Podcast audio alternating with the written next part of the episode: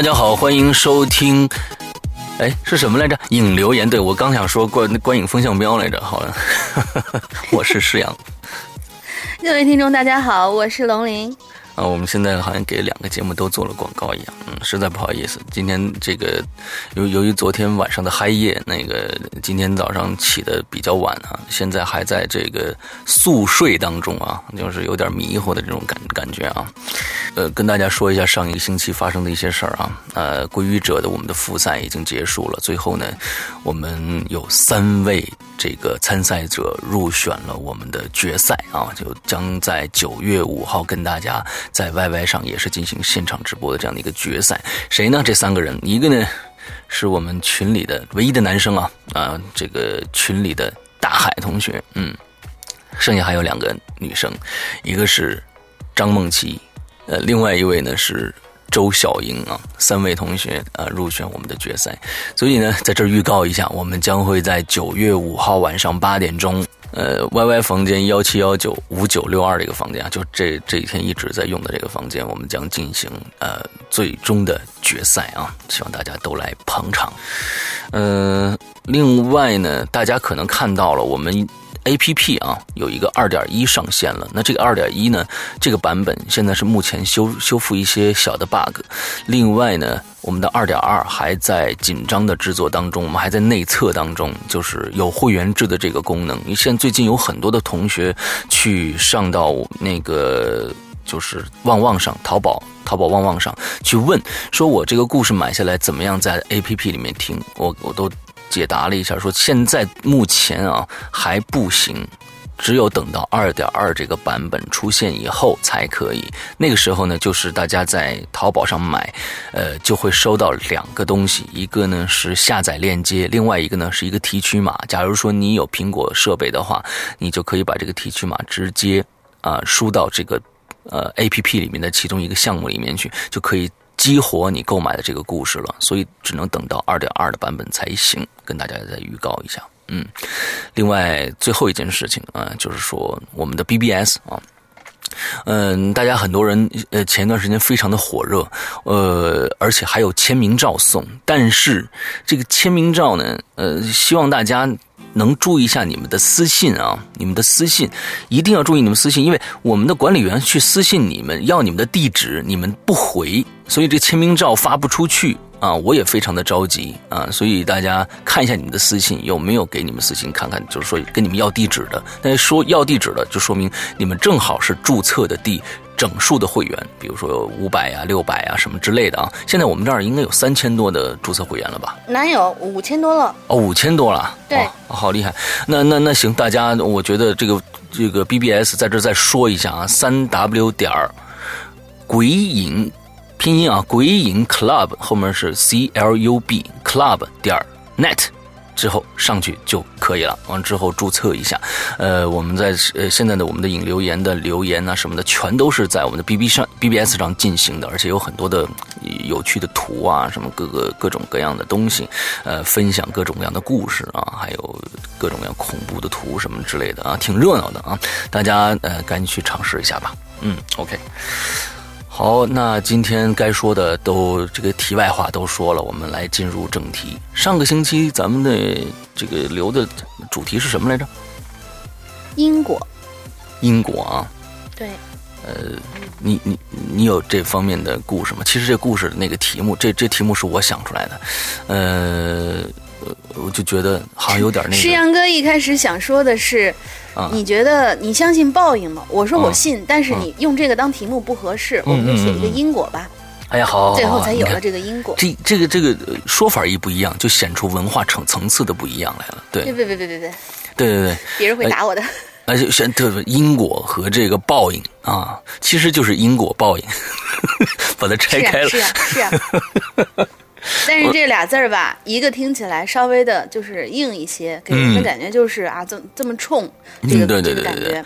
因果一个听一个听起来还是能让你哎，好像想一想，嗯嗯呃，就是琢磨时间长一点吧，也不会那么觉得。对对对，因果还是可以好可坏的，但是报应一般是形形容这个 坏的。对对对。嗯，我我我我不晓晓得这个。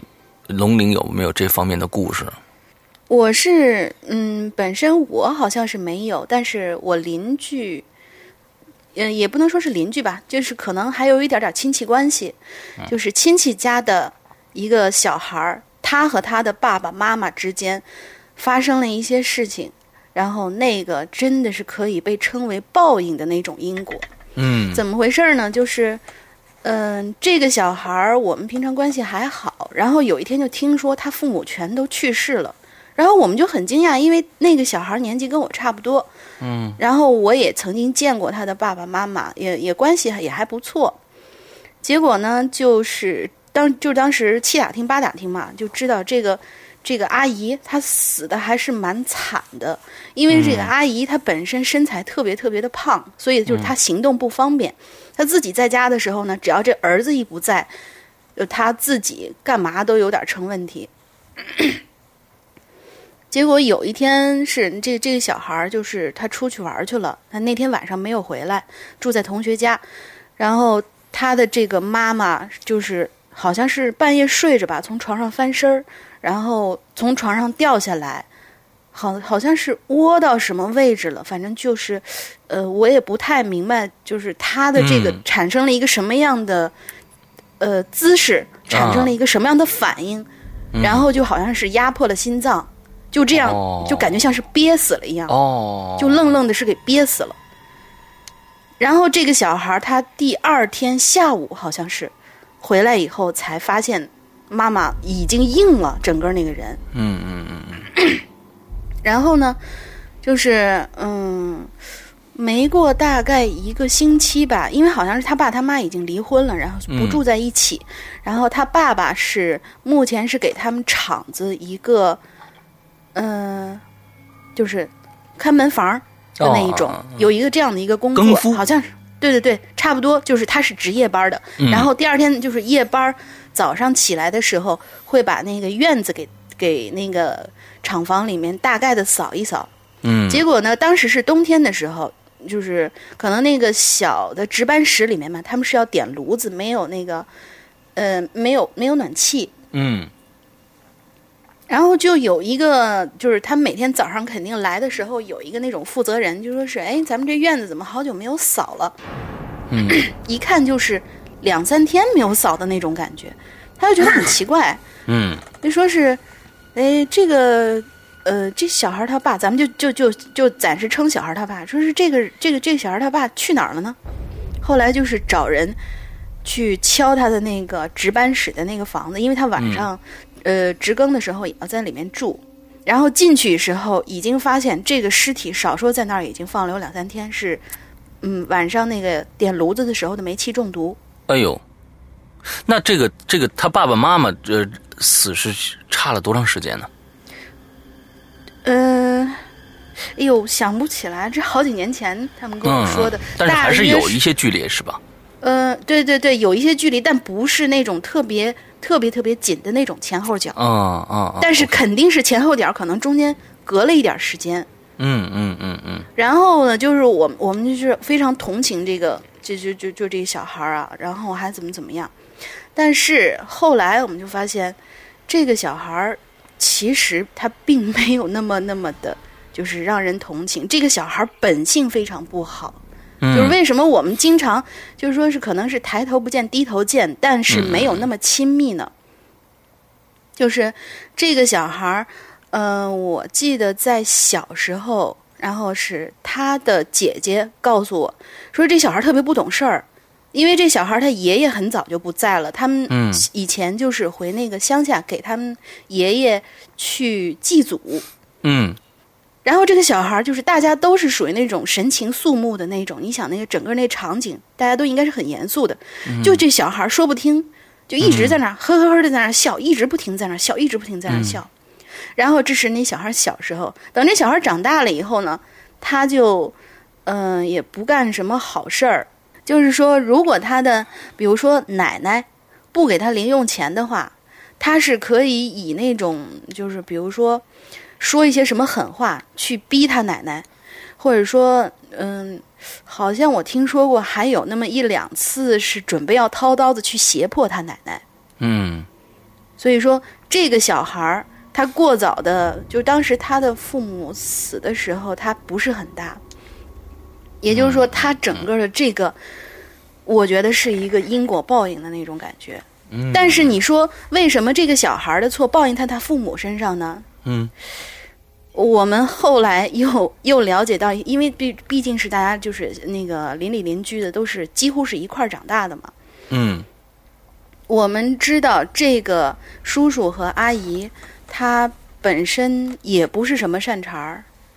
也不是什么这个阿好人。对对对，这个因为我之前不是说过，这个阿姨她身材很胖，她出不了门儿。嗯但是呢，她以前就是她肯定不是一辈子都是这样的，她以前还是有一些就是工作，然后嗯后来就是，嗯，我也不知道她是退了还是怎么样，反正就是在家的时候吧，她还是有一笔积蓄的，也有嗯可能是他们俩离婚的时候，这个阿姨得到了一笔钱，她就拿这个钱放高利贷，这个高利贷的范围有多放高利宽？贷，对对对，而且是好像是属于那种确实利很高的那种，比如说你跟他什么借个一两百，他能让你还三百，我不知道这啊算不算，我不知道这算不算高，那算当然算高了，算算高了百分之五？十了。嗯 我因为我们我周围也从来没有人跑去借过，然后周围的那些人不跟他借，他又怎么样呢？他跟他兄弟姐妹，因为他兄弟姐妹的生活也不是特别富裕的，他跟他兄弟姐妹之间放，包括、包括他妈妈也放给他妈妈，就是说，作为一个母亲问女儿要钱用，嗯，你天经地义啊。对对对，我我自己认为啊，是应该是天经地义的那种。嗯他不但要住在他妈妈家里边，嗯，帮他妈妈干所有的那个家务的时候，都是要他妈妈支付酬劳的，并且他给他妈妈借钱的时候，借给他妈妈的时候，是以有那个就是高利贷的那种性质借给他妈妈用的。嗯，所以就是这已经是一种，我觉得丧丧尽天良的那种做法，对对对，确实是这样啊。嗯，一点都不为过。这样说，听听起来的话啊，就觉得挺那什么的。然后他这爸爸是怎么样？他这爸爸就是因为嗯，就是我不是说他们离婚了嘛。嗯然后他这爸爸是，呃，小的时候还是跟大家住在一起的，嗯，然后他爸爸好像蛮会哄小孩的。我就记得我去一个邻居家的时候，邻居家玩儿，找一个小孩玩儿的时候，他就是他这个爸爸好像当时也在这个邻居家做客。嗯然后就是觉得啊，这家小姑娘怎么那么可爱呀？我就在旁边看着，他就他就经常抱那家的那个小姑娘。嗯但是我突然发现一个细节，我是长大以后才明白那个细节是怎么回嗯怎么回事儿的。嗯，具体细节我们可以不用去形容，我现在可以告诉大家，他当时的那个行行为属于猥亵幼童。这一家怎么凑的呢？你说我啊？我不知道，嗯，其实这个故事啊，呃，我觉得，嗯，假如它真的变成一个小说的话，我觉得特别像，特别像这个《九命猫》。《九命猫》就是讲了一个，嗯，这个非常标准的一个因果的故事。那个那个里边悬疑性非常的强，他到最后、嗯到最后一句才揭秘到底是怎么回事。所以这算是，所以这算是软广告是吗？假如说是算的话，那就算吧。好吧，好吧，那我们今天来读读这个观众们的留言吧。那第一个，那我先读吧。你刚才说费了这么当半天劲了啊，那我来吧。第一个呢，留言的呢是这个优书潇湘啊。其实这个同学就是我们这一次鬼语者的这个十强里面入选最后三强的这个其中的一位张梦琪同学啊。来，我念一下啊。他说：“世阳哥好，大玲玲好，嗯，天下所有的事物，莫不是因缘，莫莫不是因缘生，无自体，无实体，不可得的。哎，我天哪，这句话是好深奥啊！我不知道我断句断的对不对啊？莫不是因缘生，无自性，无实体，不可得的。”呃，我没读没太读通这句话，可能是断句这个上面有我。觉得他的这个意思应是不是应该属于那种，比如说有缘分然后嗯才会发生大家自己之后的那些事情。嗯嗯嗯，好吧，这次我没有问度娘，这两句话好深奥，我错了。好，我们接着来说啊，我我们自身包括发生在身边的事，都是由一个个的因缘造成的。嗯，我要讲的故事呢，是童年的时候姥姥给我讲的。事情是这样的：六零年呐、闹饥荒的时候，我姥姥三十来岁我妈妈和小姨呢还没出生呢，家里两个儿子，两个女儿。这两个儿子呢不过十来岁最小的二姨呀、不到两岁俗话说啊，半大小子吃死老子。他们每天都吃不饱不说，家里没米没柴，揭不开锅了。老爷那个时候的呃要工作，虽然工资呢收入极其的微薄，但是还是要每天去煤矿上上班，所以呢家里找粮食的众人呢、都这个肩负在了姥姥一个人身上了。姥姥家乡那个时候啊都不打粮食了，这很多人呢都花好几天的时间走到百里以外的沂源县去讨粮食。这沂源县呢是我们那儿的那个农业大县，那会那会儿呢还能勉强的养活当地人。说是讨粮食啊，其实呢，哎，就是要饭啊。就算出身地主家的，也不能违背当时的自然环境啊，也一样去要饭。那年的冬天啊，很老很冷，姥姥穿着又旧又薄的这个棉衣棉裤走了两天呐、终终于走到这个医院地界的时候，已经是半夜了。前不着村后不着店又不能在山中露宿，他只能继续往前走，希望快点能到那处村子。从出门的时候啊，他就一直没吃东西，整个的人的精神已经崩溃了。但是想想家里的儿女们，坚强的他还是咬咬牙，一步一步的往前走。快到村子了，到了就有饭吃了。这腿啊，不知不知道是走僵了还是冻僵了，只知道往前挪动，一点知觉都没有了。月光照的地上，白花花的。姥姥就顺着明显发白的道路往前走。当他感觉脚下不太对劲的时候，他仔细看的时候，才发现自己走进了一条河里。结了冰壳的这个河，呃，河路呢，路面是一样是白花花的，迷迷糊糊，根本分辨不清楚。两条麻木的腿呀、扎进了冰水里，他居然没感觉，而是通过声音才发现的。这冰水漫过了小小腿肚子，他再也忍不住了，一下子就跌坐在了河里，放开嗓门大哭起来。山里的夜晚那么静，他也管不了那么许多了。人在绝望的时候，就觉得老天欠我的，我不呃我不管了，我就要放肆的哭。嗯，这是他一个心境啊。这个时候呢，呃，月亮落山了，五点多钟吧。黎明的天色呢，比深夜还要黑。就在这个时候，老姥姥就听到不远处有个老头的声音冲她叫，他说：“大妹子，你哭什么呢？”听到有人呢，这姥姥就止住哭了。她又冷又饿，已经站不起来了，裤子上都已经结了冰碴了。到这份上啊，人还能怕什么呀？这半夜有诡异的老头，也没什么好怕的了。他就说了：“大大哥呀，你救救我吧！”姥姥对着那边老头的方向说。接着他就听着他说：“那老头说，你跟我来吧。”听完这句话，哎，姥姥也不知道哪儿来的力气，一使劲儿，居然站起来了。他摸着黑一边打哆嗦一边往岸边走过去，就感觉手里被塞了一个东西，热乎乎的烫手。仔细一看，是个手炉子。大家知道，可能冬天捂手的那个手炉子啊。姥姥心里似乎明白了，这老头不是寻常人，但是此刻呢，能救他的就只有这老头子了。姥姥就跟着前方的脚步啊，慢慢的往前走。棉裤上的水呢，已经结冰了。她本来腿就僵了，她本来腿就僵了，也不觉得冷了。恍恍惚惚的呢，也不知道走了多久，这天就渐渐亮了。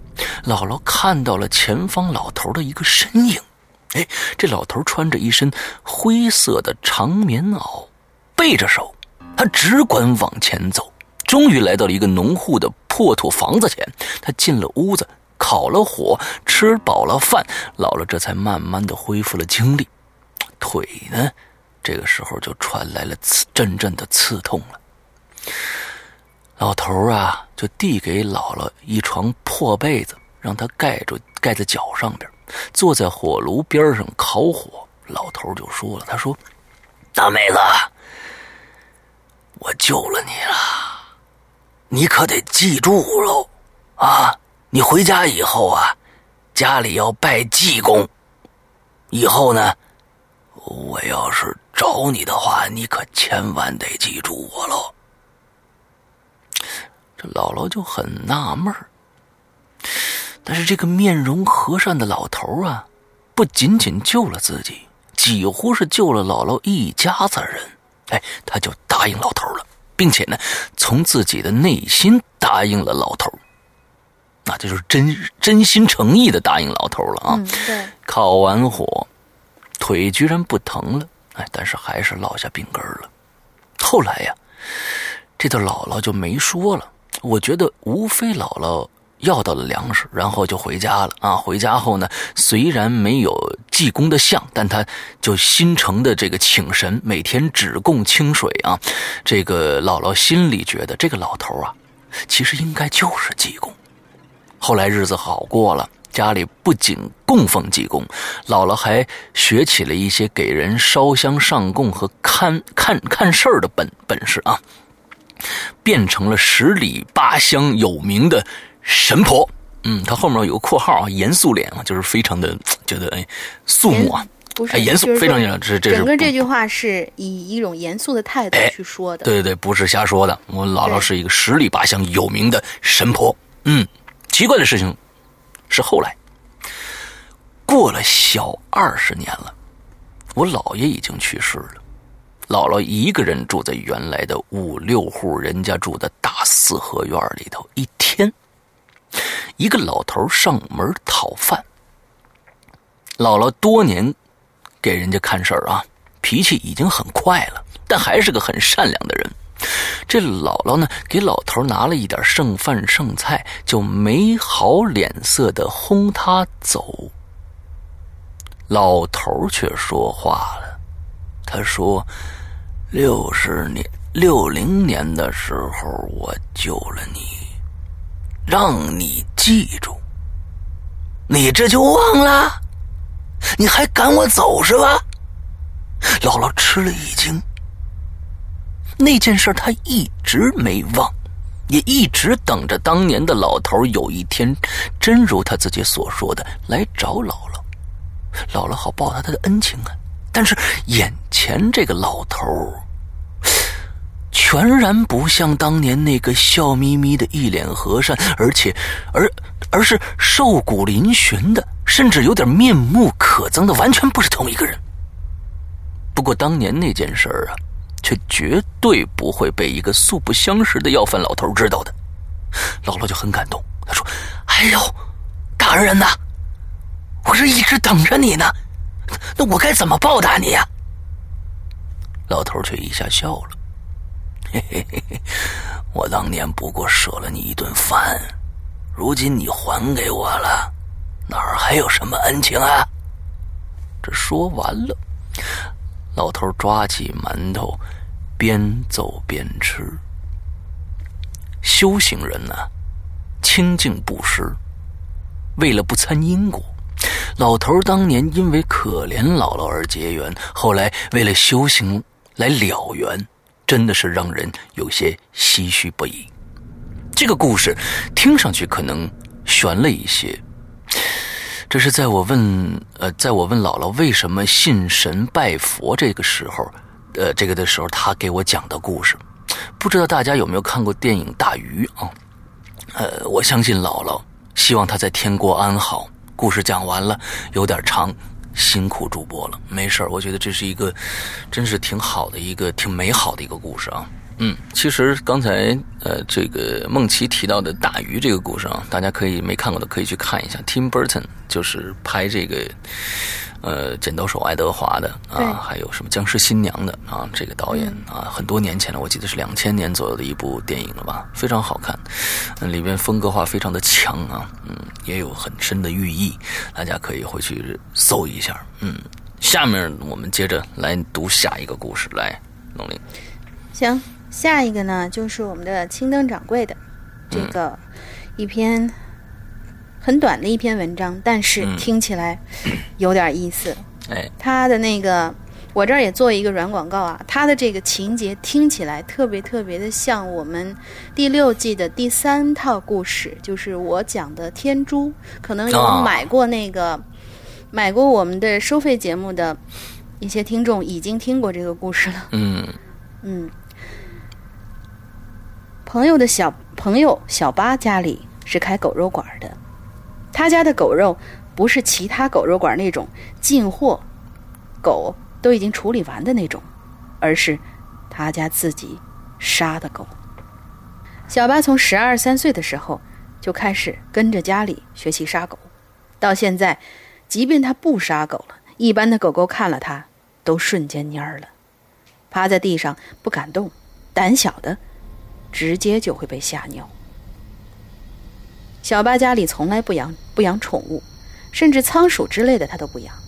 但是他的女朋友偏偏是一个爱宠狂人。同居之后，他的女朋友养了两只狗，还有两只猫，还有一只蜥蜴，还有一只刺猬。啊，真的是真的是爱宠狂人。爱宠啊，嗯。这两只狗不用说啊，一看到小八就躲进窝里，连食儿都不吃。有一天呢。小八帮家里杀完狗，顺便在店里吃了一顿狗脖子火锅才回家。他女朋友还没下班，但是他嘱咐小八，帮他把两条狗喂了。小八回到家，拌好狗粮，把食盆放在狗窝边上。可非常意外的是，这两条狗不像平时那么怕他了，而是一直呲着牙，咕嘟咕噜的叫。这是明显的要攻击人的行为。小八就自觉惹不起这两条狗，更惹不起他女朋友，于是就缩回沙发上看电视去了。没过多久，这两只狗就从窝里爬出来，怼在了电视跟前。小八说：“这两条狗看他的眼神儿，怎么就那么不对呢？像是那种非常怨毒的一样。”就在他还没反应过来的时候，一条狗就突然冲上来，直接咬住了他的脖子。大家都知道，狗咬人的时候一般都会挑大腿、手、胳膊这些比较好下口的地方，基本上是不会咬脖子的。但是这只狗就跟疯了一样，咬住小八的脖子不松口。好在他女朋友及时回来了，小八被送进了医院的时候，已经是重度昏迷，医生让家属。准备好后事，因为小巴的动脉已经被咬穿了。不过小巴命大，抢救之后昏迷了一个多星期，居然醒过来。但是他醒过来之后的第一句话竟然是：“他家里人和女朋友都被吓傻了，他自己也被吓傻了。缓了好久，他才说，在他昏迷的这段期间。”他一直能看到他杀的第一条狗怼在他跟前，汪汪的叫。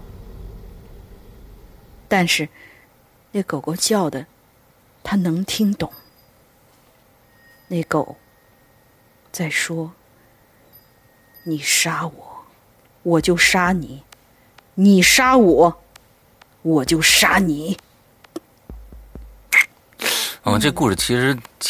听起来挺瘆人的，就是这种因果报应。对对对对对，我觉得呃是这样啊，嗯嗯，不管是什么样的这个我们其实有时候有有我们会想，就是说我们现在吃的猪肉，我们吃的牛肉，那也叫杀生。但是呢，就是说他这种狗肉馆是拿回来自己杀的，甚至可能当着当着这个食客的面杀，我觉得这个是非常恐怖的一件事情。其实我对这我对这个狗肉馆吃狗肉的这些，因为就是说是。嗯，像掌柜他是东北人，东北那边嗯好像就是对这个狗肉锅子这个是非常非常多的。对我是有一个这样的看法，就是说，嗯，在维持一个，因为我们以前有人肯定看过那个《武林外传》，其中就有一个，就是有一个那个师妹，就是嗯。佟掌柜的师妹，她来了以后就不让杀生，各种不让杀生，连鸡蛋都不让吃，但是那样子就会破坏了整个的那个生态平衡，你食物链就乱了。所以我认为，在食物链正常的情况下，你去吃一些动物、植物，这些应该都还是没有问题的。但是他的这个故事，基本上就已经变成了，我不但吃，好像我还要去杀害，可能这个杀害的过程当中，就是有点那种虐宠，就是那种虐狗的那种嗯。那种东西在，所以我觉得就是说，你可以正常的，像那个我的朋友，他是一个那个穆斯林，嗯，就是在他们吃牛羊肉牛羊肉的时候，哎呀妈呀，牛羊肉 挺好，挺好。我觉得这样的牛这样的羊肉牛羊肉的这个这表述挺好的。个是不是是不是有东北话冒出来了？牛羊肉，对，来接着来。好吧，好吧，好吧，那个大婶儿的那个还没过去呢。嗯就是说，在他们那个穆斯林，就是说大家知道穆斯林习惯的那些人都知道，他们在吃在那个宰牛羊肉之前，宰牛羊之前都要有他由他们那个仪式啊哄啊，哄，去对去超度这些动物，对对对对对，然后被念过的这些肉才是清真的，才会分给底下的人去吃。嗯，这样的话，就是嗯，对得起这些亡灵。对，所以就是说，在他们吃的时候，还是对这些呃必要的肉，就是我们吃的那种呃肉食对灵魂的一种尊重吧，对对对我觉得是都是有尊。重的。但是嗯像他这种，就是属于那种毫不尊重的那种，滥杀嘛，对对对，滥杀无辜的那种感觉。我觉得嗯这个肯定是要有报应存在的。是的，是的，嗯，那个我我以前讲过，好像讲过两次了，就是我只吃过一次狗肉，再也不吃了。那小时候在我们家旁边有一个狗肉馆，然后我在那儿吃，旁边那那人就在那儿杀狗。啊，这个是就我觉得那个那那些杀狗人一定不会得到什么好好结果的，真的就是他当着食客的面儿在那儿杀狗，这太恐怖的一件事儿，那是真的是记忆犹新的一件事情。其实我觉得我们的这些，嗯，在我们中国的食文化里边，有好多好多，我觉得都是不合理存在的一些东西。我、嗯我现在都想不明白它为什么会去存在。比如说像什么，当然恶吃着时候恶心不恶心那是另外一说，但是嗯。嗯，我我所记得的，当时看了的那个名单上面有一个叫什么“叫三叫。啊是，三叫嘛，对对对，老鼠，对，吃那嗯小幼鼠，小吃小幼鼠是生的，生还有那种醉虾，嗯。醉虾的时候它也是就是要生吃的那种。还有一种我、我不能理解啊，就是说、嗯。是驴还是牛，他会选他就是后臀上面最好的一块肉，然后用热水去泼，泼熟了以后直接割下来吃，这驴是活着的。我我觉得我个人来说，因为我虽然不是那种就是纯素食主义者，但是这样的吃法我是不能接受的。嗯，我甚至觉得这种吃法就是怎么会有这样的？那真正的真正意义上的属于暗黑料理。嗯，所以啊，我觉得你今天说驴的这个，我是第一次听说啊，我第一次听说，是？不知道现在还是否它是依然存在？我不知道，它这个是在网上有那么一个帖子，就是说是，呃，中国历史上流传下来的比较残忍的名菜，嗯其中有其中有这么一，我忘了是驴还是牛的后臀肉，嗯，他们会这样吃。对啊糖醋活鱼，你知道吧？就是那个鱼还活着呢，之后这个呃嘴还能动呢，但是我们对对，其实。这其实糖醋活鱼这个已经是咱们可能接受度最高的嗯，就是能够被广为接受的。但是像那些吃法，我觉得都是属于你莫名其妙，你这样吃。嗯嗯。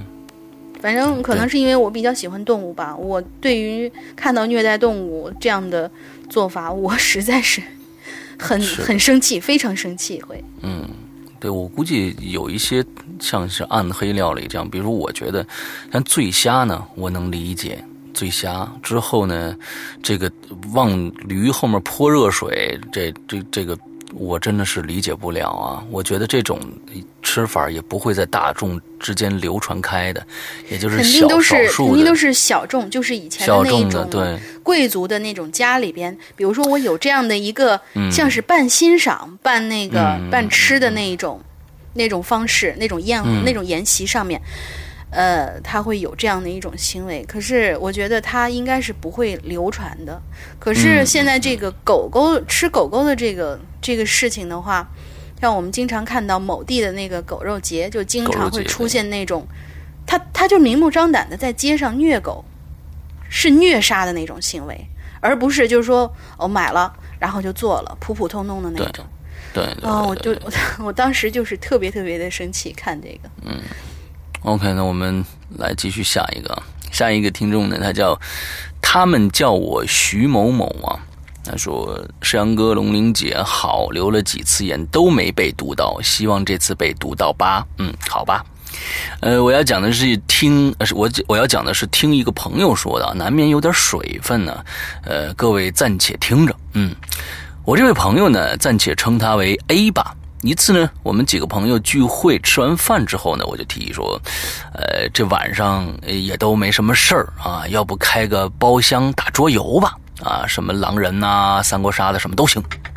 这几个朋友就都同意了。随后呢，便去了这儿的一个桌游吧。就这样，打桌游打到十点多了，都想休息会儿。这 A 就说了，说，哎。那个什么，我给你们讲个故事吧。我听我爸说的，哎，特好玩一件事儿。哎，我们就都说行啊。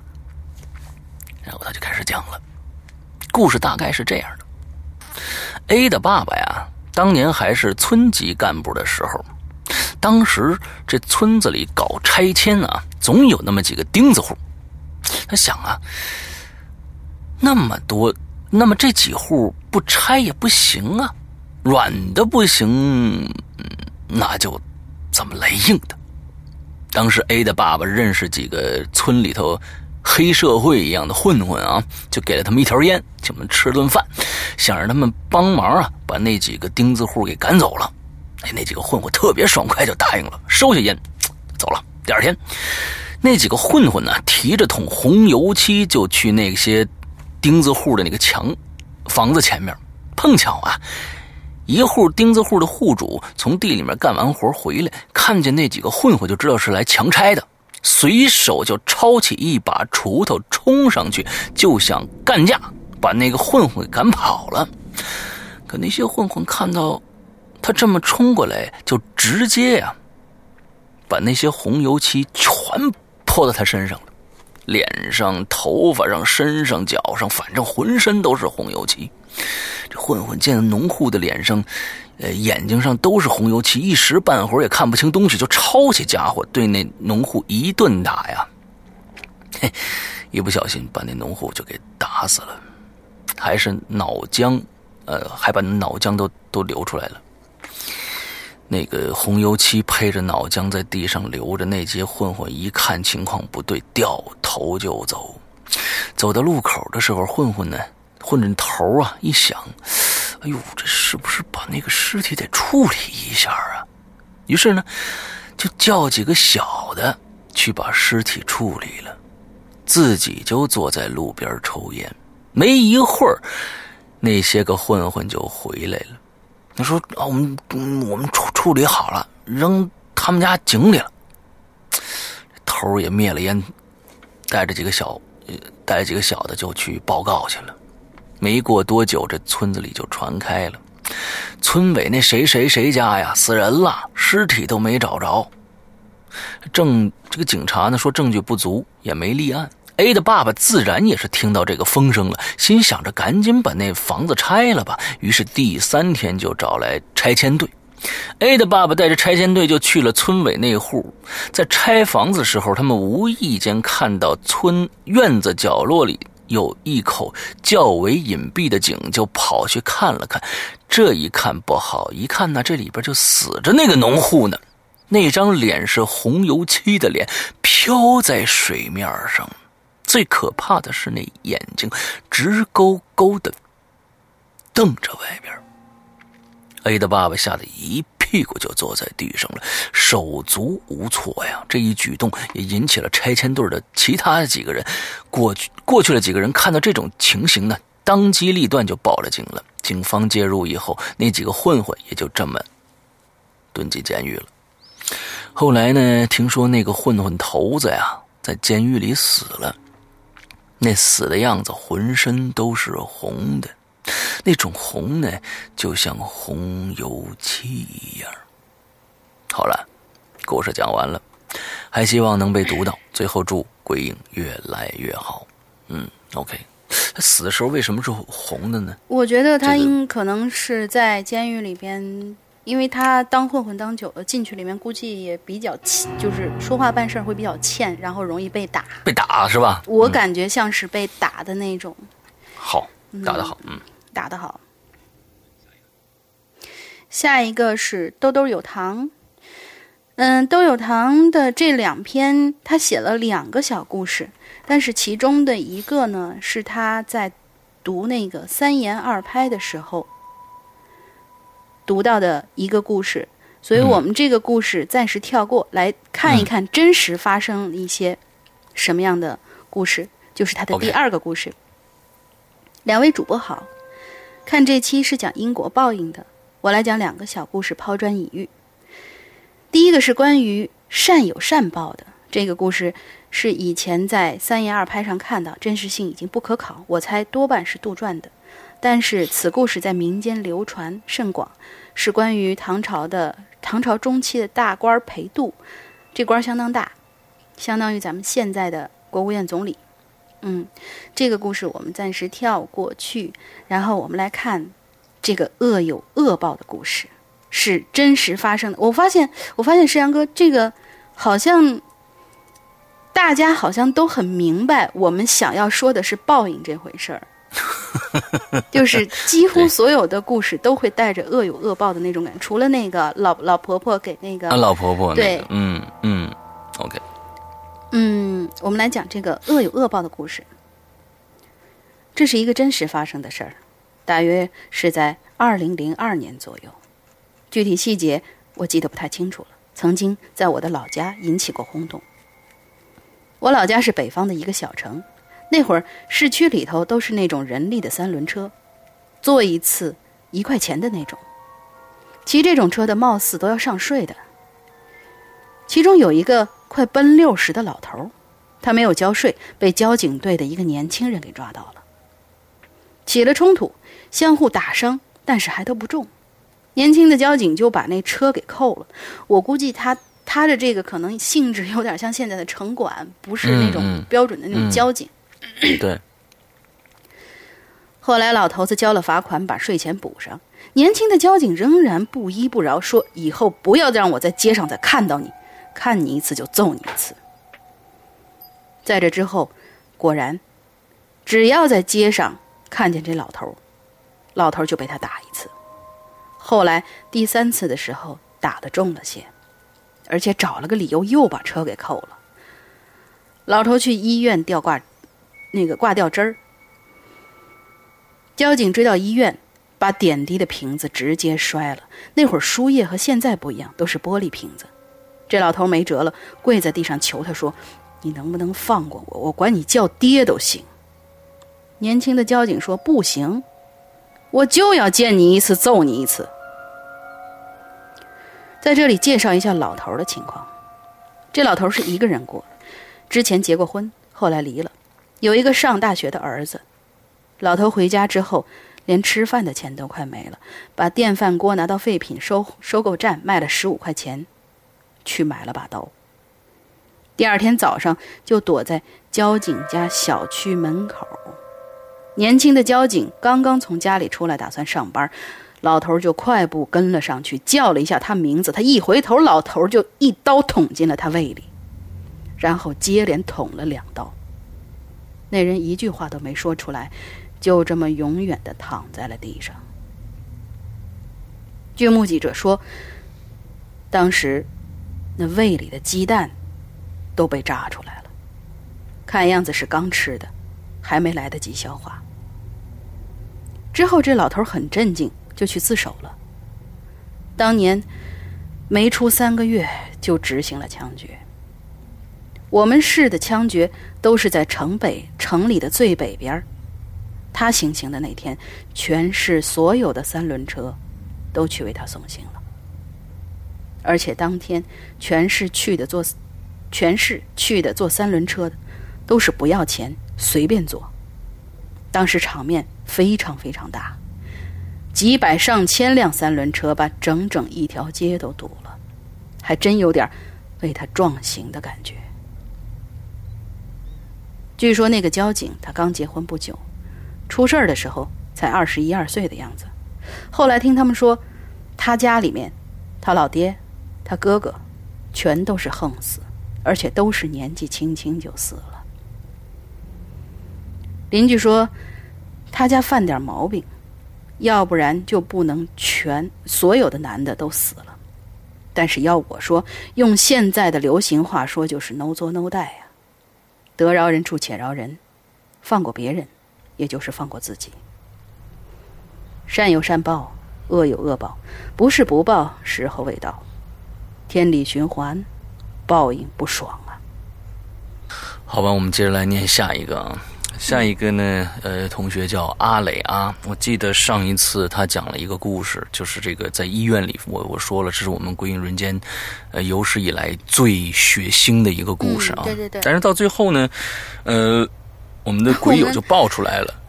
呃，我们强强大的鬼友就是说是，哎，是是，好像在以前的某一个论坛上面 看过呢。这个帖子还给我们贴到了论坛里面，就是嗯，没没有看过的可以到论坛里边去去看去看一看，也很长。其实那个故事是非常非常长的，嗯，就不止他说的那两个故事。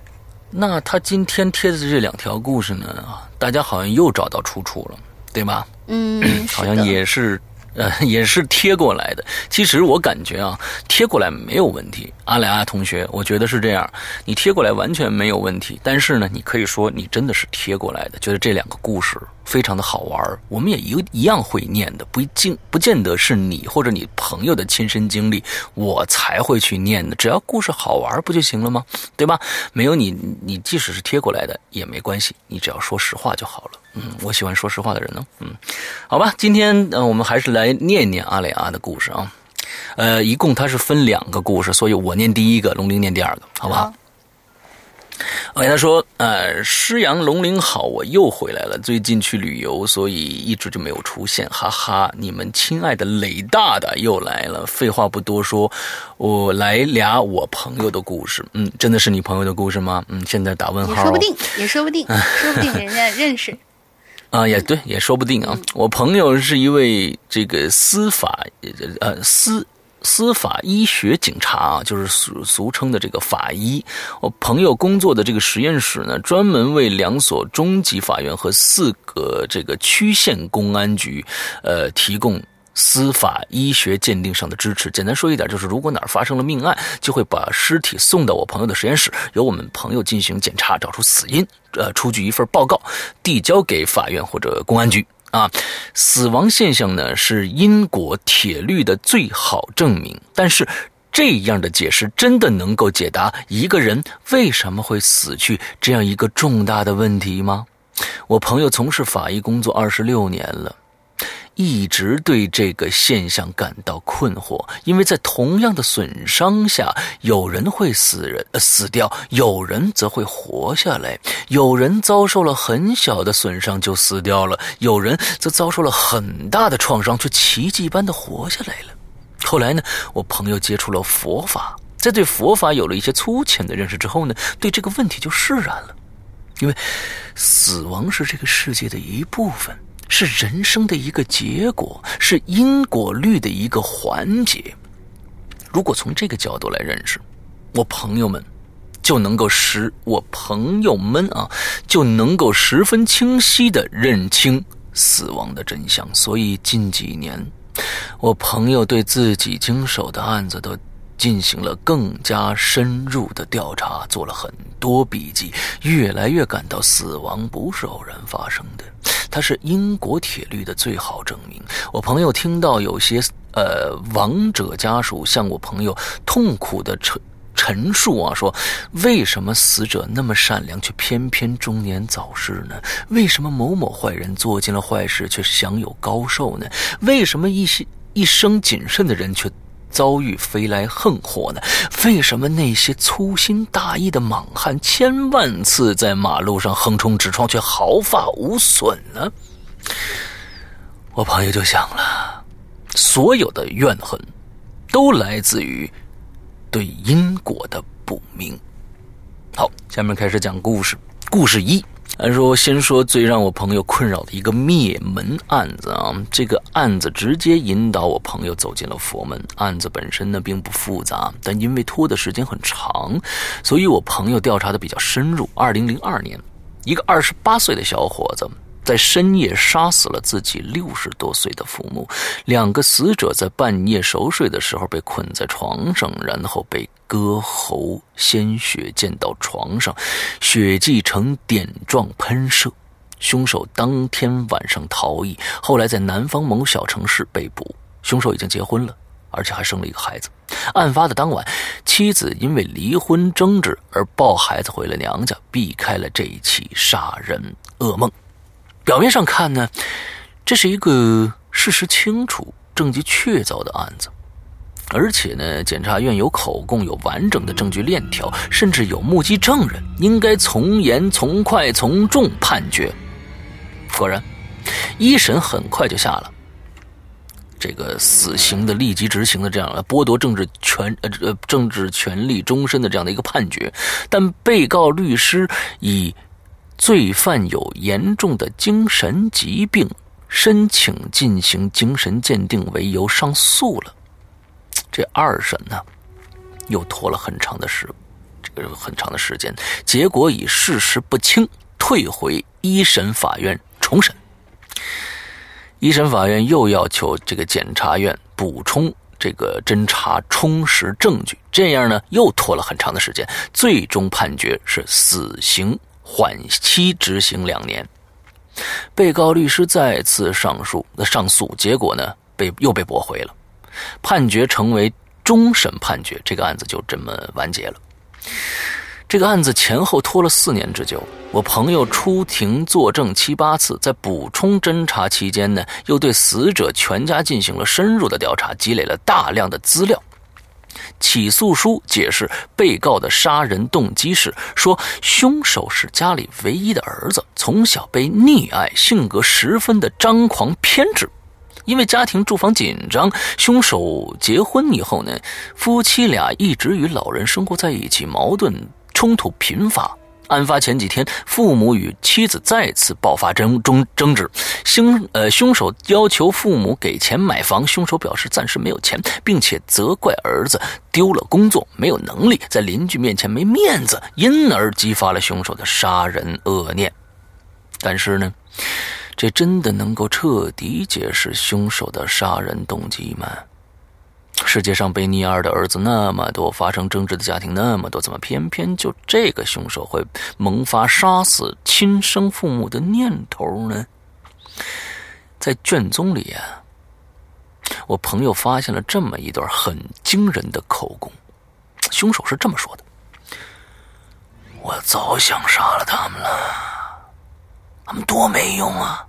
啊，给我买套房子也没本事，死了算了。”这个我盘算这事儿有好几个月了，但他们是我亲生父母啊，对吧？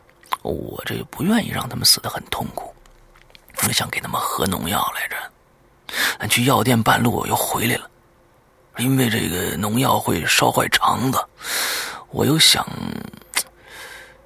要不然用电动车带他们到水库边上玩把他们一把推到水里面淹死了。嗯，那天也没实现了。这后来呢，我翻来覆去的想，哎，还是割脖子比较好，没太多痛苦，这死的也快，对吧？当我朋友看到这段口供的时候呢，我朋友脊梁骨就凉飕飕的，因为我朋友在调查过程中了解到啊，被杀的老两口在农贸市场上开了一个活鸡宰杀的摊位，生意做得非常好。当我朋友去现场调查的时候呢，因为这个摊主的主人被杀了，别人都认为这个摊位不吉利，租都租不出去。据旁边的人介绍啊。说，死者呢都是将鸡这个活鸡绑好了，倒吊在一根铁丝绳上，然后捏住鸡头，对鸡进行割喉，鸡血也不会浪费，还能卖钱。这个生意死者已经做了一辈子了，赚了不少钱了。而且呢，据说这个割喉宰杀活活鸡的手艺还是他们家祖传下来的。我朋友记得，就是这件事儿，让我朋友开始对自己信奉的逻辑产生了质疑，让我朋友对因果律有了特别刻骨铭心的认识。当天晚上，我朋友几乎一夜未眠。虽然我朋友不敢那么确凿的说，就是因为死者一辈子。宰杀活鸡，对那么多活鸡进行割喉，所以才导致了自己被亲生儿子割喉的厄运。但这种巧合难道不会让我朋友们感到惊身惊心动魄吗？我朋友就是这样对佛门的因果律产生了信仰。OK，这是他他呃，嗯，对。第二个故事的题目是《大恶矿主的》。悲惨结局。我朋友们常常认为死亡是件坏事儿，可出乎我朋友的意料的是，不死是一件更坏的事儿，更像是一种比死还要可怕的惩罚。那是一起矿难事故案件，矿主赵某在一个小乡镇里开了一个小煤矿。煤矿没有任何的生产资质，也没有安全措施，全靠与当地权势人物的私人关系维持经营。很显然呢，他背后有着强大的保护伞，因为在矿难之后，当地的无法顺利侦查，只好移交给我朋友们这里异地侦办。其实这儿并不是，这并不是全国性的安全事故，只是因为瓦斯爆炸导致了矿井坍塌，一死两伤，两重伤。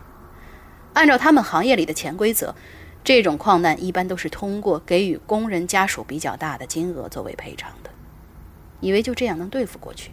但是很凑巧，当时遇到全国安安监系统的大检查，被暗访组查了个彻底，矿主。就被刑拘了。我朋友和其他侦查人员去找赵某取证的时候，看守所的人员告诉我朋友，赵某因为糖尿病被送去医院了。我朋友赶到司法局下属的医院，见到了赵某。这个赵某有五十多岁，身材魁梧，声音洪亮，性格十分强硬，根本不予配合。他在床边上坐着，对我朋友的提问也是爱理不理。直到我朋友临走的时候，他还告诉我朋友：“你放心，用不着一个月，就会有人保我朋友出，保应该是保我出去吧，嗯，就会有人保我出去。”他说的没错，由于种种干扰因素，案件进行的十分不顺，很快就办办理了变更强制措施手续，改为监视居住。但就在他欢呼马上就要恢复自由、人身自由的那天晚上，糖尿病和胆结石一起严重发作。虽然看守看守所不留他，但疾病却把他留下了。从那以后，赵某就再也没离开过医院。过了四个多月，案子终于判决了。这个赵某被判为有期徒刑六年。但他已经进不了监狱了，因为身体越来越衰弱，他的刑期只能在公安局医院里执行。因为工作关系，我朋友经常要去公安局医院办事儿，也经常就能够见到他。因为有钱嘛，他仍然是一个人住在一个干净整洁的单身病房里。虽然窗户都有铁牢死死铁栏子死死的焊着，每次见面，他的眼睛都睁得大大的，好像在想什么心事儿。有一次，他问我朋友：“你信教吗？”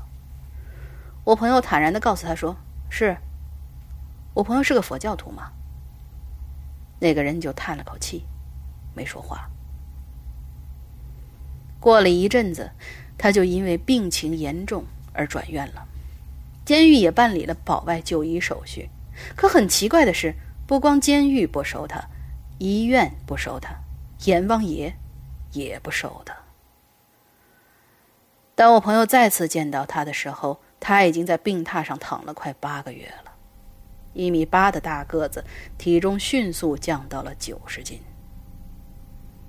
我朋友们常见面聊天他对我朋友也，我朋友经常和他见面聊天他对我朋友也越来越信任，有的时候还托我的朋友去办点私事儿。我这朋友虽然是学医出身，却从来没见过这么消瘦的身体。赵某的双眼完全深深凹下去，且颧骨巨高，嘴唇青紫，肋骨突出，一根根清晰可见。他呼吸的时候，肋骨轻微浮起。让你感觉一碰就会断。他的大腿更令人不敢正眼去看，瘦的就像胳膊一样粗，皮肤因为极度松弛，就像直接挂在骨头上，一点肌肉都没有。因为胆结石做了腹腔手术，肚子上有个小伤疤，但是因为他患有糖尿病，这个伤口迟迟不能愈合。而是反复感染，周围的皮肤都溃烂了。这副骷髅样真是足以让人做噩梦。我朋友查了他的病历，按照常理，能瘦成这样的病人，都是因为多脏器衰竭，早就没有力量再支撑心跳了。但是这个人却顽强而痛苦的活着，就是不死。虽然他一再跟我朋友表示，现在唯一的目标目标就是死，死对他来说是最舒服的事儿。他现在每一分每一秒都在极度的痛苦中。有一次，拒绝进食了十多天，心理严重衰竭，医生都认为是必死无疑，可他还是鬼使神差的又活了回来。有很长一段时间，我朋友因为工作忙碌，没有再见到他。但有天，他托护士给我朋友打了电话，请我朋友过去。那天晚上，他用极度衰弱的声音跟我朋友说了件事儿：十多年前，在他刚刚起步做小煤窑的时候，因为缺乏资金，就托人在火车站骗了一些弱智的流浪汉，让他们下井挖煤，而且还不付工钱。只需要雇几个保安就可以了。在他积累到第一桶金之后，为了隐瞒真相，他封闭了那个小煤窑的矿井，任由这些弱智者在黑暗中慢慢的饿、饥饿、窒息而死。他的供述后来被证实了，公安机关在所述的在所述地挖出了二十多具骸骨。后来，赵某在医院又待了将近半年的时间。这半年里头，他几乎是每分每秒都是，都是在高度病危中度过的。但无论如何，就是死不了。他的家产全部充作了医疗费，他的家人也再也不来看望他。虽然是高度病危，他却日能日夜不停的嚎叫，声带都撕裂了。因为严重的免疫系统缺失，身上任何一个小伤口都不能愈合，只会反复的感染，然后溃烂。到最后，他身上几乎找不到一块好皮肤，全身都在严重的溃烂当中。我朋友没有再去见他，听他身边的护士说，那个人死以后，用单子裹住尸体搬运的时候，骨头是如此之脆，当场就发生了好几处的骨折，皮肤溃烂化脓。他的尸体放进冷冻柜之前，几乎就已经是一滩肉泥了。我朋友的故事说完了，我可是按照他的笔记一个字儿一个字儿打的哟。希望石阳和龙鳞又一次念叨我。最后呢，祝鬼影越办越好。好，那接下来啊，下面的一个故事呢。作者是 Legend 随啊，呃，石阳龙鳞这次的引留言话题好深奥啊。说到因果啊，到底什么是因果呢？旅行途中也听过很多的论述啊，大体可以分为两种。首先呢，佛学的角度上来说，因是引发结果的主要原因。譬如你在地下种了豆子，将来呢，若结果必然是豆；种西瓜呢，必然是得到瓜的，这就是因。也就是说，决定结果是什么的主要原因。所以呢，善有善报，恶有恶报。第二种，有点逻辑学和物理学的调调啊。因果是没有时间概念的，所以呢，当你说如果 A 则 B 的时候，可能 B 先于 A 发生因果。就是如果你知道 A 发生了，则 B 不可能没有发生，不管 B 是什么时候发生的。好有逻辑，这段好好好绕哈，我再念一遍啊，我我原文念一遍，大家去自己去绕一下这事儿啊。那就说因果是没有时间概念的，所以当你说如果 A 则 B 的时候。就是如果 A 则 B 的时候，可能 B 先于 A 发生因果。就是如果你知道 A 发生了，则 B 不可能没有发生，不管 B 是在什么时候发生的。好吧，这个呃逻辑学和物理学的调调，那非常的绕啊，大家可以慢慢的理解一下。好了，闲言碎语不要讲，行，先让石哥慢慢念，我先考虑半个小时。这句话什么意思？嗯，好，嗯，进入正题，这些故事呢不是我亲身经历的，是在旅途中啊别人讲到的。嗯，这个故事呢是在黑龙江玩的时候，听蹲在路口大槐树下抽烟的老大爷讲的。他说啊。老爷爷老家有个二溜子，年少的时候呢，好跟人家打架，伤了左耳朵。后来呢，娶了个妻子，学了个杀牛的手艺。听说呢，牛同人一样，也是十月怀胎，有灵性。他杀牛的方法是这样的：先喂它。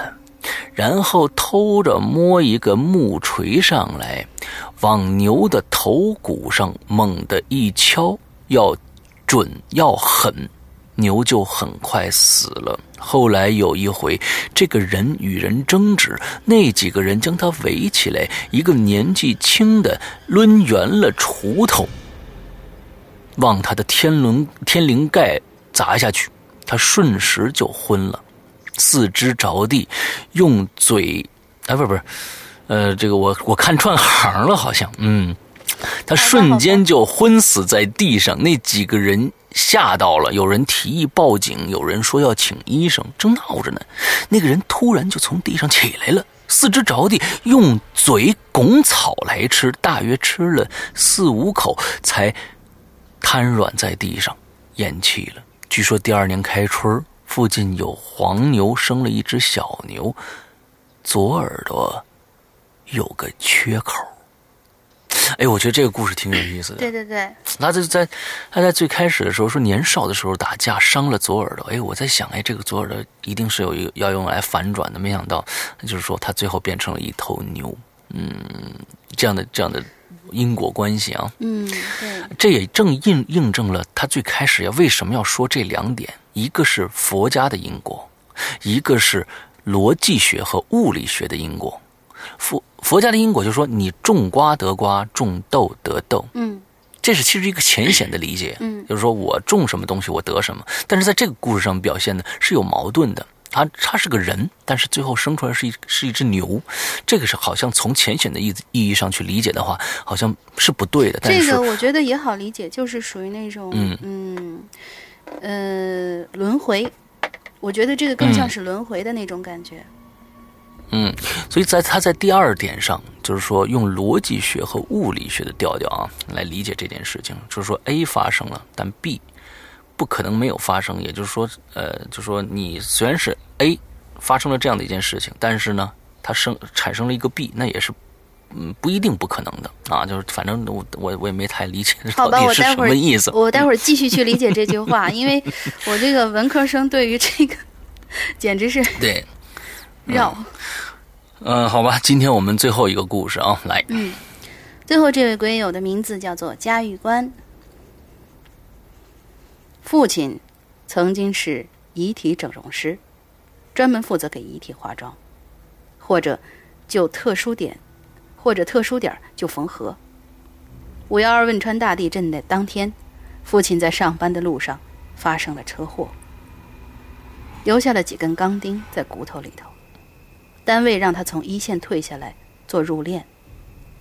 父亲过后也没说太多，只告诉告诉了我一个做了十几年才有一遭值了的故事。我父亲，呃，不知道是不是这位 这位鬼友的父亲啊？我们就以这个第一人称说是说是他的父亲吧。嗯 我父亲有点迷信，认为做这一行，当会殃及后代。如今事发生在自己身上，也是没话说。我对于因果的看法是从二零一二年夏天发生的一起命案得出的。当天凌晨时分，一名清洁工发现小溪旁边有一具裸体的女尸，传闻连头都没了。尸体经过层层的尸检，最终落到了父亲的岗位。过后，我曾软硬兼施的问过父亲：“这尸体是不是真的没有脑袋呀？”父亲哼了一声说：“哼，何止没脑袋，除了尸斑就是抽打的淤青。”我当时就愣住了，因为尸体只有在刚死的时候鞭尸才会出现淤青，那就是说，那个可怜的女人在死之前还经历过虐待，而且还有可能是活生生的被割下了脑袋。到底是拥有什么样的心态，才会如此恶毒呢？这案子很快就了结了。据官方报道称，凶手是那具女尸生前的男朋友，因为接受不了女方提出分手的要求而起了杀心。在那之后，曾经抱着死者的头入睡，可就怎么都睡不着，总感觉那只剩下的脑袋的眼睛正在死死的瞪着他。如此两三天之后，估计是精神崩溃了。到处找庙宇道士，说前因后果，寻求庇护。石阳哥来一句谁敢帮他？：“当时正在庙宇里求佛的凶手，被闻风而来的警察扭送上了警车。更可笑的是，当他被抓获的时候，还一直撕破喉咙的喊着‘救命’。”我曾经问过我的父亲对于这件事儿的看法，他说：“心中无愧，何惧鬼神呢？”可我却在想，我们到底畏惧的是因果报应，还是更敬畏自己的良心呢？嗯嗯。OK，我我觉得最就最后这句话做结语也挺好的啊。到底是敬畏因果报应，是我们怕报应来而不去做呢，还是因为我们凭着良心，我们根本不会去做伤天害理的事儿呢？我觉得这个讨论也是非常喜欢也是非他最后的常好的。这一句话。对的，对的，不要怕怕结果。我们我们现在就是说，你你只要有一颗善良的心，你就不会去做那些伤天害理的事情。是的，嗯，就是不管有没有鬼神，因为很多人都说是你不要做什么伤天害理的事情，举头三尺有神明，总有一个嗯力量在你离你不远的地方看着你做这些事情。嗯，可是嗯如果就是对于一个无神论者的说呃来说的话，如果他不相信有这些，那么你的良心何安呢？如果做了坏事儿的时候，嗯嗯，对。OK，那我们今天的节目差不多也就到这儿了。我们这个星期的进群密码呢，是我们在最开始提到的，我们鬼语者的决赛将会在哪一天晚上进行？大家可以把那个日期写下来就 OK 了。嗯，呃，也希望最近呢，大家都来我们的 BBS，再来热乎热乎我们 BBS 啊。那已经五千多人了，我真的没有想到，短短的，我觉得好像一个月的时间吧，就五千多人。对对对对我觉得这这个这个非常的牛逼。说明我们的粉丝还是遍天下的。对，而且呃，来我们这儿抢劫吧，嗯，又抢劫，抢劫，抢劫的大是一个非常好抢劫的大家都已经毛了。现在我可以给大家爆个料，就是没有没有玩过抢劫游戏的这个爆个料，诗阳哥始终位于我们被抢劫榜的倒霉鬼帮手，帮手，帮手被打劫了，谁都被打去抢我，打劫了四百八十六次，被抢劫掉总金额九千多，看看什么时候破万。这也太太恐怖了，这也太恐怖了。呃，我我我我反正也没时间，就是去去抢抢别人呢。曾经抢过一两次，但是每次都被关起来。哎，每次我一抢就被关起来，你看看，就关关进监狱了，这就是因果。报应，你知道吗？对对对对对 但是别人为什么没被关起来？对，是的，是的。所以呢，你放心，这个这个大家都来玩玩吧。你终究会被关的。嗯嗯嗯，大家都来玩玩吧，嗯，特别好玩的游戏，还能炒股啊，里面是一个虚拟的股市啊。另外呢，呃，大家关注一下这周三啊，这周三我们会有一期新的《鬼影在人间》要发布啊，嗯，呃，是前一段时间我在北京采访的一个女鬼友，她给我们讲了一些她小时候的事儿，嗯，也挺好玩的，嗯，大家关注一下。OK，那今天的节目到这儿结束了，祝大家这一周快乐开心，拜拜拜拜。